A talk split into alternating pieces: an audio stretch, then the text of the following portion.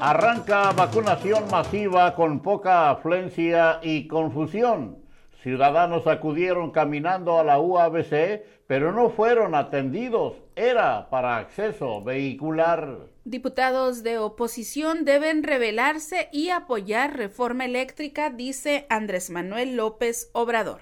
No paran quejas por abuso policíaco en Baja California, informa la Comisión Estatal de los Derechos Humanos. AMLO dice que con el tren Maya se están evitando saqueos en el país. Mienten comercios para obtener permiso de bomberos, dice Rafael Carrillo. Discutirán dictamen de reforma eléctrica con cambios mínimos. Espero que se vaya el basurero, la reforma energética, dice Damián Cepeda. AMLO agradece a quienes ayudaron a reducir la pandemia de COVID-19. Siguen llegando ucranianos a la unidad deportiva Benito Juárez. Proveedor del PES salta a delegado del bienestar. Es necesario fomentar los derechos laborales en las empresas, dice Pérez Floriano. Monreal supera COVID-19, pide no relajar las medidas sanitarias. 21 grupos sociales, culturales e históricos apoyan el Día de la Californidad. Va por México presenta propuesta alternativa de reforma eléctrica. Sismo de 7.0 grados traería graves consecuencias a Tijuana, dice Protección Civil. Adán Augusto, titular de Segov, evita hacer declaraciones sobre proselitismo. Esto y más enseguida. Amigos, ¿qué tal? Muy buenos días, saludándoles con el gusto de siempre, que siempre me es mucho, su servidor Jesús Miguel Flores Álvarez, dándole la más cordial de las bienvenidas a este espacio de las eh, noticias correspondiente a el día de hoy, el día de hoy, martes 5 de abril de este año 2022 dándoles a ustedes la más cordial de las bienvenidas e invitándoles para que nos apoyen a compartir entre sus contactos para que nadie se quede fuera de la información.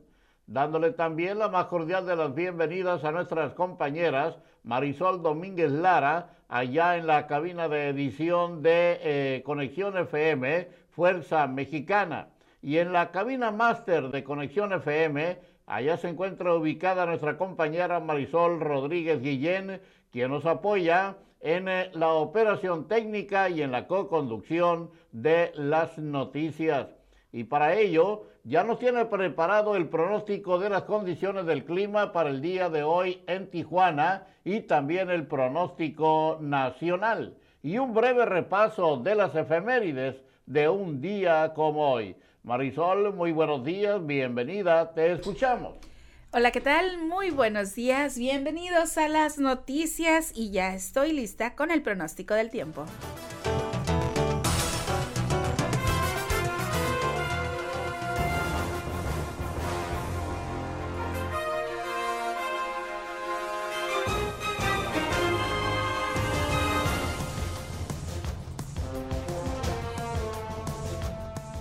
La temperatura del momento en la ciudad de Tijuana es de 14 grados centígrados. Durante esta mañana y por la tarde tendremos cielo mayormente despejado. Se espera una temperatura máxima de 23 grados centígrados y una temperatura mínima de 12 grados centígrados. Para el día de mañana, mañana miércoles 6 de abril, la temperatura llegará a los 26 grados centígrados y la mínima será de 13 grados centígrados. Eh, se esperan temperaturas calurosas para el próximo jueves y viernes, donde llegaremos el próximo jueves 7 eh, de abril a los 34 grados centígrados. La mínima será de 15 grados centígrados y para el viernes, viernes también tendremos día, día caluroso. La temperatura máxima llegará a los 34 grados y la mínima será de 16 grados centígrados, posible condición Santa Ana para los próximos días y sin cambios significativos en las condiciones del tiempo. Así que hay que estar eh, al tanto del pronóstico del tiempo aquí en las noticias porque sí vendrá un, cambio de temperatura muy brusco, hay que estar al pendiente y sobre todo cuidarnos, cuidarnos mucho. Vámonos con el pronóstico del tiempo nacional.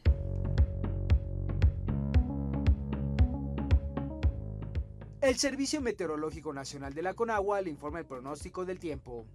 Este día la onda de calor mantendrá ambiente vespertino de caluroso a muy caluroso y escasa probabilidad de lluvia sobre el occidente, centro, oriente y sureste del territorio nacional, así como ambiente frío por la mañana en las sierras de la Mesa del Norte y la Mesa Central. Por otra parte, una línea seca se extenderá sobre el noreste del país y en interacción con la corriente en chorro subtropical ocasionará rachas de viento fuertes en el norte y noreste de México, además de lluvias aisladas en Coahuila, Nuevo León y Tamaulipas. Asimismo, el ingreso de humedad del Océano Pacífico propiciará lluvias y chubascos aislados en Oaxaca y Chiapas. También se prevé viento de componente sur en las costas de la península de Yucatán y el istmo de Tehuantepec. Finalmente, un frente frío se localizará al norte de Coahuila sin afectar a la República Mexicana.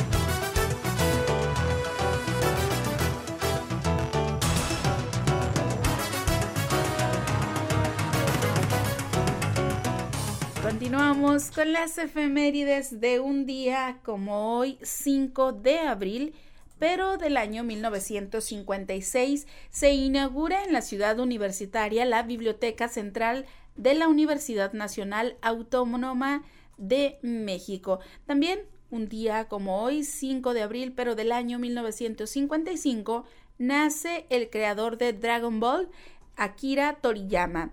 Un día como hoy, 5 de abril, pero del año 1994, muere Kurt Cobain. Y bueno, también hoy 5 de abril se celebra el Día Internacional de la Conciencia. Hoy estamos en el día 270 y solo faltan Estamos en el día 96 y solo faltan 270 días para que termine este año 2022. Tiempo de irnos a una pausa comercial. Regresamos aquí a las noticias con la información local y regional a través de las noticias en la hora 9 en Conexión FM Fuerza Mexicana. Regresamos.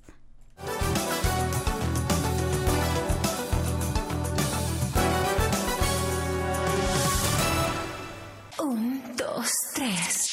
Conexión FM. Fuerza Mexicana.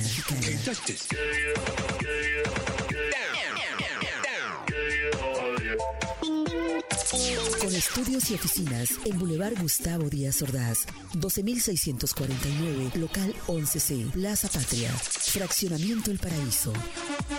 Tijuana, Baja California, México, México, México, México.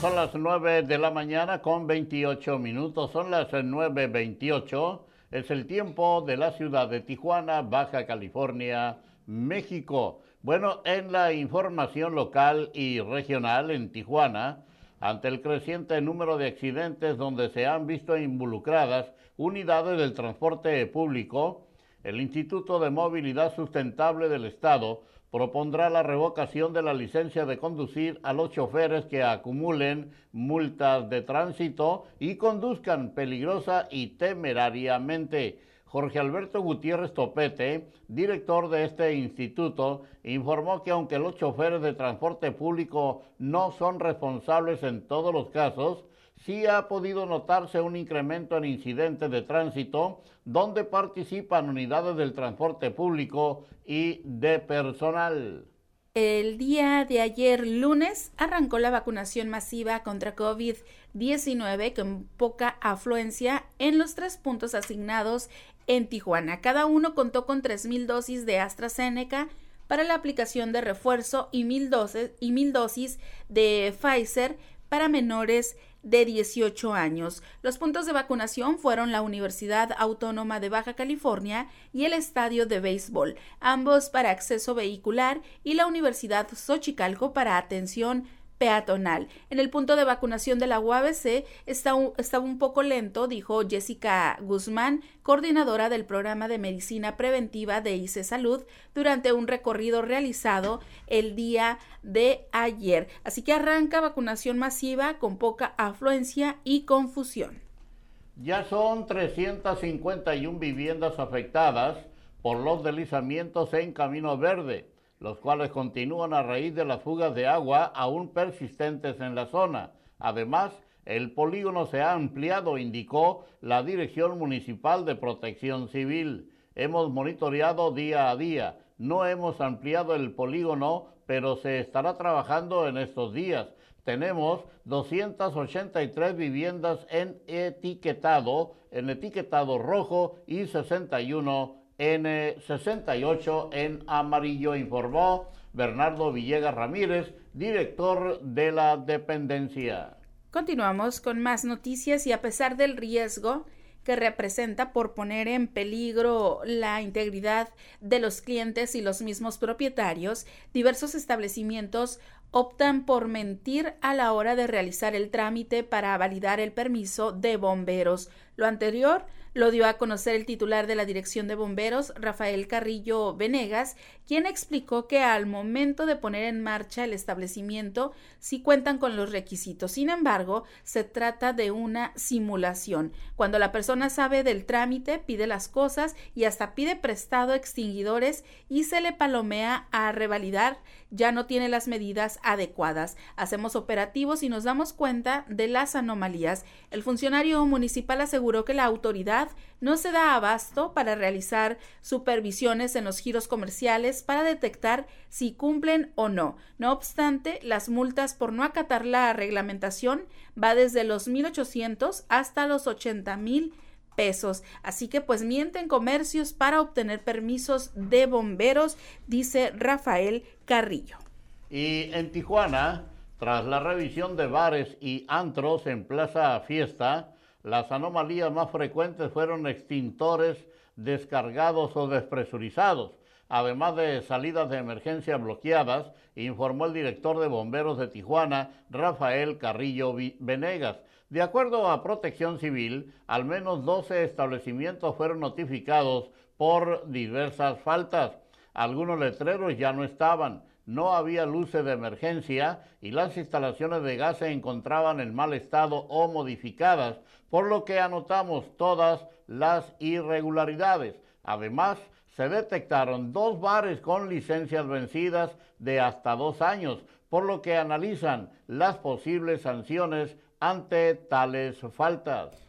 Con una histórica participación de más de 245 mil personas, la gobernadora de Baja California, Marina del Pilar Ávila Olmeda, encabezó el macrosimulacro estatal del sismo 2022, que tuvo objetivo de identificar áreas de oportunidad y de difundir entre las y los bajacalifornianos la cultura de la prevención. Desde temprana hora, la gobernadora coordinó la evacuación de los trabajadores del edificio del Poder Ejecutivo en la ciudad de Mexicali, acompañada del secretario general de Gobierno, Catalino Zavala Márquez, y del coordinador estatal de Protección Civil, Salvador Cervantes Hernández, quienes otorgaron a la mandataria la información necesaria para la realización del ejercicio. Así que Marina del Pilar impulsa cultura de la prevención en caso de desastre. La jornada de vacunación intensiva contra la COVID-19 que inició este lunes se extenderá a todo el mes de abril, informó el secretario de Salud Adrián Medina Amarillas. Esto debido a que una parte importante del grupo generacional de 18 a 30 años de edad, cerca del 30%, no ha acudido a aplicarse la vacuna de refuerzo, por lo que se acordó extender la jornada en una reunión con representantes de la Secretaría de Salud a nivel federal. A solo un par de días de que la Secretaría de Hacienda y Crédito Público anunció la suspensión del estímulo fiscal o subsidio a las gasolinas en la frontera norte del país, el presidente Andrés Manuel López Obrador afirmó que este se mantendrá en el territorio nacional. De acuerdo a lo comentado por el mandatario, al emitir su decreto semanal, la Secretaría de Hacienda no tomó en cuenta que la gasolina en la frontera norte es más barata. Sin embargo, afirmó esto ya se corrigió. Además de que la además de la que se aplica a nivel nacional en la frontera, la gasolina cuesta menos que en el resto del país y en Hacienda se generalizó. Entonces tuvimos que intervenir, ayer mismo se corrigió y ya se resolvió el problema. Así que de reversa gobierno, si subsidio a gasolina. Desde, desde el año 2019 debieron haberse actualizado los eh, atlas de riesgo de Baja California y los municipios de la entidad, admitió Salvador Cervantes Hernández, director de Protección Civil Estatal. En el marco del macro simulacro de sismo en Baja California, el funcionario resaltó que tanto el Estado como los municipios deben trabajar en la actualización de sus atlas de riesgo, proceso que se hizo por última vez en el 2014 y debe realizarse cada cinco años. Agentes de la Fiscalía General del Estado lograron la detención de nueve personas, así como el decomiso de metanfetamina y marihuana tras la ejecución de distintas órdenes de cateo en el puerto de Ensenada. A través de la Fiscalía especializada en narcomenudeo, se recabaron datos de prueba que permitieron eh, obtener por parte del juez de control dichas órdenes judiciales que posteriormente fueron ejecutadas por elementos de la Fiscalía General del Estado. El agente del Ministerio Público y elementos de la Agencia Estatal de Investigación llevaron a cabo la inspección del primer predio ubicado sobre Avenida Ahuizotl en la colonia azteca, donde quedaron bajo arresto Jorge N., Antonio N. y Rafael N. Así que la Fiscalía General del Estado asegura droga y a nueve personas durante distintos cateos en Ensenada, Baja California.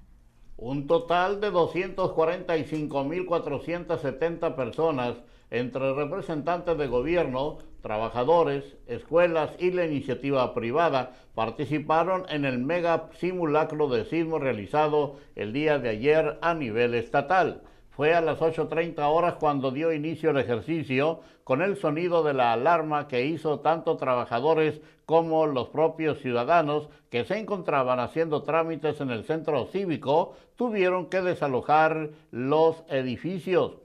Eh, personal de protección civil y la Cruz Roja Mexicana permanecían en las puertas tanto del edificio del Poder Ejecutivo como del Palacio Municipal, dirigiendo a las personas hacia las salidas con recomendaciones como poner sus manos en la cabeza y no correr. A pesar de que el ejercicio dura tan solo unos minutos, para la gobernadora Marina del Pilar Ávila Olmeda, este tipo de simulacros ayudan a sensibilizar y familiarizarse con las medidas a seguir en caso de un sismo.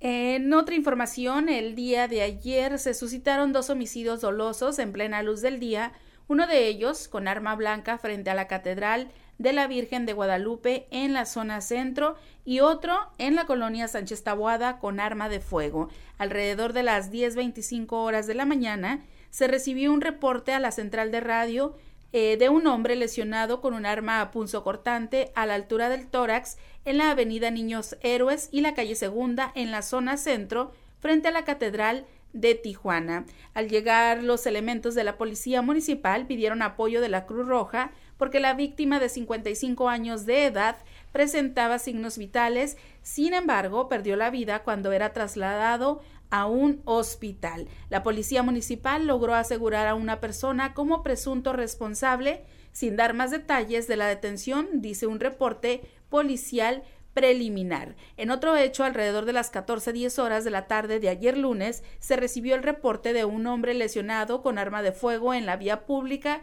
calle Galaxia de la colonia Sánchez Tabuada Produza, según un informe policial preliminar. Al lugar llegaron paramédicos de Cruz Roja para brindar los primeros auxilios a la víctima para posteriormente declararlo sin vida. Y en Tijuana, la ciudad de Tijuana tendrá periodos de calor a partir del próximo jueves, cuando las temperaturas en la región rebasen los 30 grados centígrados. Se recomendó a la población mantener una hidratación constante para prevenir los golpes de calor. El día jueves estaremos dando un nuevo pronóstico. Sin embargo, se espera que pueda haber temperaturas por arriba de los 30 grados, explicó Bernardo Villegas Ramírez, director de Protección Civil Municipal. Eh, recomendó a la población mantener todos los cuidados pertinentes ante las condiciones climáticas, así como mantener las precauciones si se planea salir de vacaciones dentro del periodo de Semana Santa. También recomendamos a las personas que vayan a los lugares como balnearios o presas, evitar nadar en los lugares abiertos porque es una zona de riesgo, pero si lo llegan a hacer, que estén alertas, añadió. Las quejas por posibles abusos policíacos siguen siendo una constante en todo Baja California, de acuerdo con el presidente de la Comisión Estatal de Derechos Humanos, Miguel Mora Marrufo. Las acusaciones, dijo en entrevista a propósito de las más recientes denuncias ciudadanas, pasan desde las detenciones arbitrarias y el abuso policial hasta el allanamiento de morada. Si bien no puedo manifestar un incremento, sí puedo decir que seguimos documentando este tipo de circunstancias. Añadió que es necesario que la seguridad pública tenga un enfoque eh, de derechos humanos porque, caso contrario, resulta perjudicial para la labor de las mismas autoridades encargadas de combatir la inseguridad al momento de investigar delitos. Así que no paran quejas por abuso policíaco en Baja California. Y finalmente, hombres armados irrumpieron en una vivienda ubicada en la colonia anexa Roma de la delegación eh, Centro y asesinaron a tres personas, quienes hasta el momento no han sido identificadas. El triple homicidio ocurrió, durante la noche del domingo en un domicilio localizado entre la avenida Prolongación Parma y calle Sorento, a donde elementos policiales y militares acudieron luego que vecinos denunciaran las detonaciones de arma de fuego. Al llegar al lugar, alrededor de las 19.50 horas, los oficiales solo encontraron a las tres víctimas sin vida de entre 40 y 45 años e implementaron recorridos en los alrededores de la escena del crimen. Sin embargo, hasta el momento, de manera oficial, no se ha reportado de personas detenidas presuntamente relacionadas con los hechos. Con esta triple ejecución se llegó a 10 homicidios en Tijuana en lo que va del mes de abril y a 428 en lo que va del presente año. Es tiempo de irnos a una breve pausa aquí en las noticias. Cuando regresemos tendremos el enlace directo con eh, nuestro compañero, el periodista Gerardo Díaz eh, Valles. También les estaremos presentando a ustedes la cápsula cultural del día de hoy, Conociendo México. Y claro que también tenemos para ustedes la información deportiva porque los deportes también son noticia y le daremos un breve repaso a la información nacional e internacional. Adelante.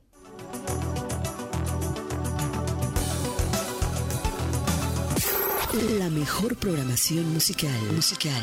Conexión FM. Fuerza Mexicana.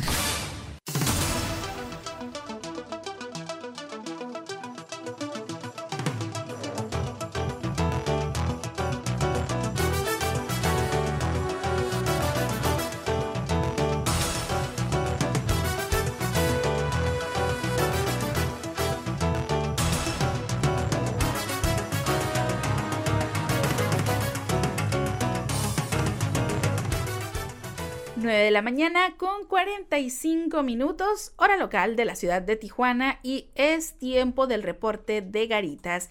Si van a cruzar a los Estados Unidos por Tijuana, en San Isidro hay 25 puertas abiertas, lado izquierdo 170 automóviles, por la Ray Lane 630, en la Sentry 320, cruce peatonal fluido. Por Otay hay ocho puertas abiertas, en las normales 215 automóviles, por la Ray Lane 350, en la Sentry 140 automóviles y 460 personas para cruzar a pie. Ya tenemos listo el enlace telefónico con mi compañero, amigo y periodista Gerardo Díaz Valles. Muy buenos días, Jerry, adelante.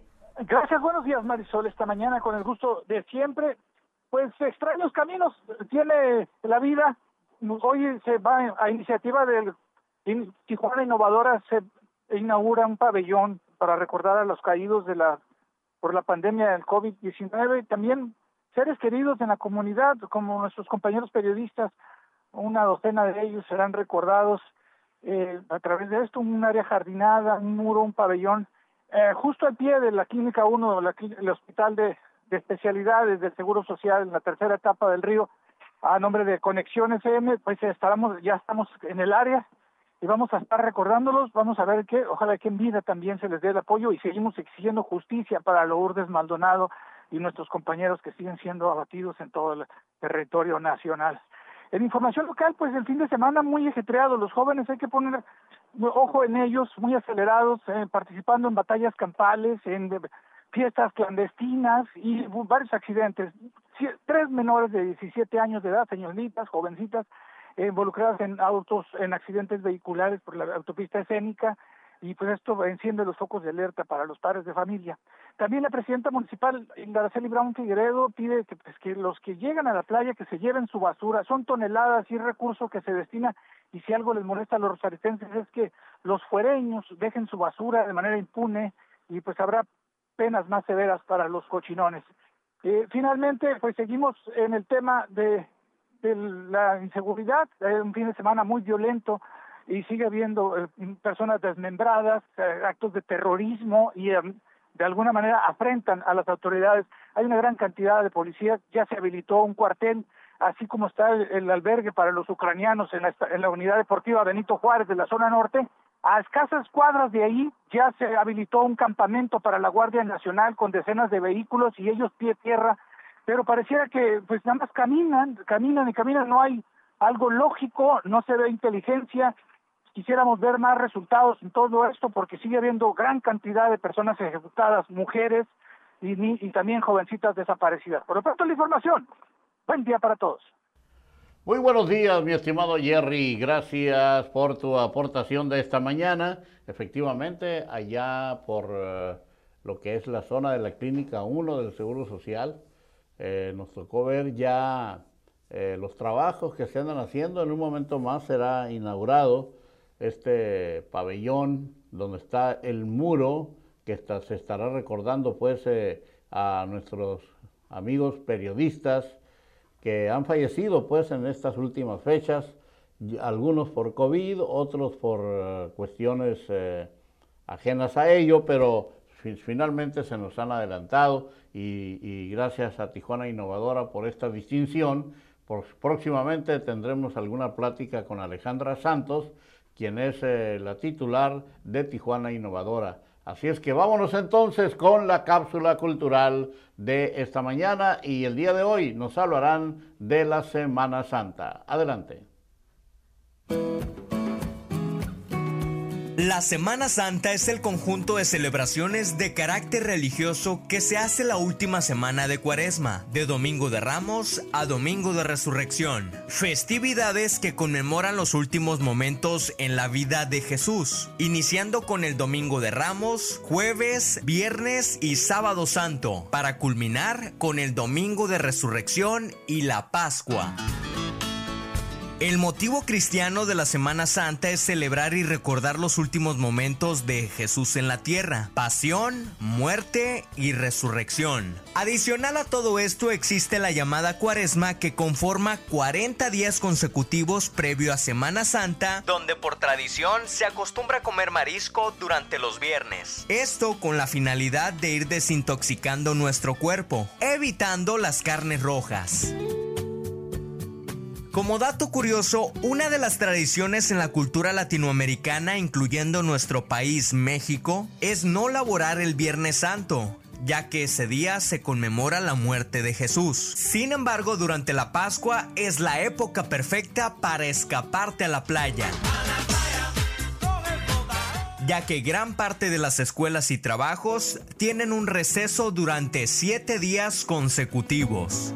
Ay, por supuesto, no podía faltar el postre típico de Cuaresma y Semana Santa, la famosa capirotada. Pues como te mencionábamos anteriormente, durante los viernes se acostumbra a comer pescado y evitar las carnes rojas. Por eso la capirotada es el postre mexicano típico de esa temporada. Consiste en pan tostado o añejado, cortado en rodajas y complementado con plátano, pasas, nueces, guayaba, cacahuate, piloncillo y queso que a pesar de ser muy mexicano, ha sido adoptado por diversos países. ¿Alguna ocasión la probaste? Para Conexión FM Fuerza Mexicana, Daniel Gerardo. Hasta luego.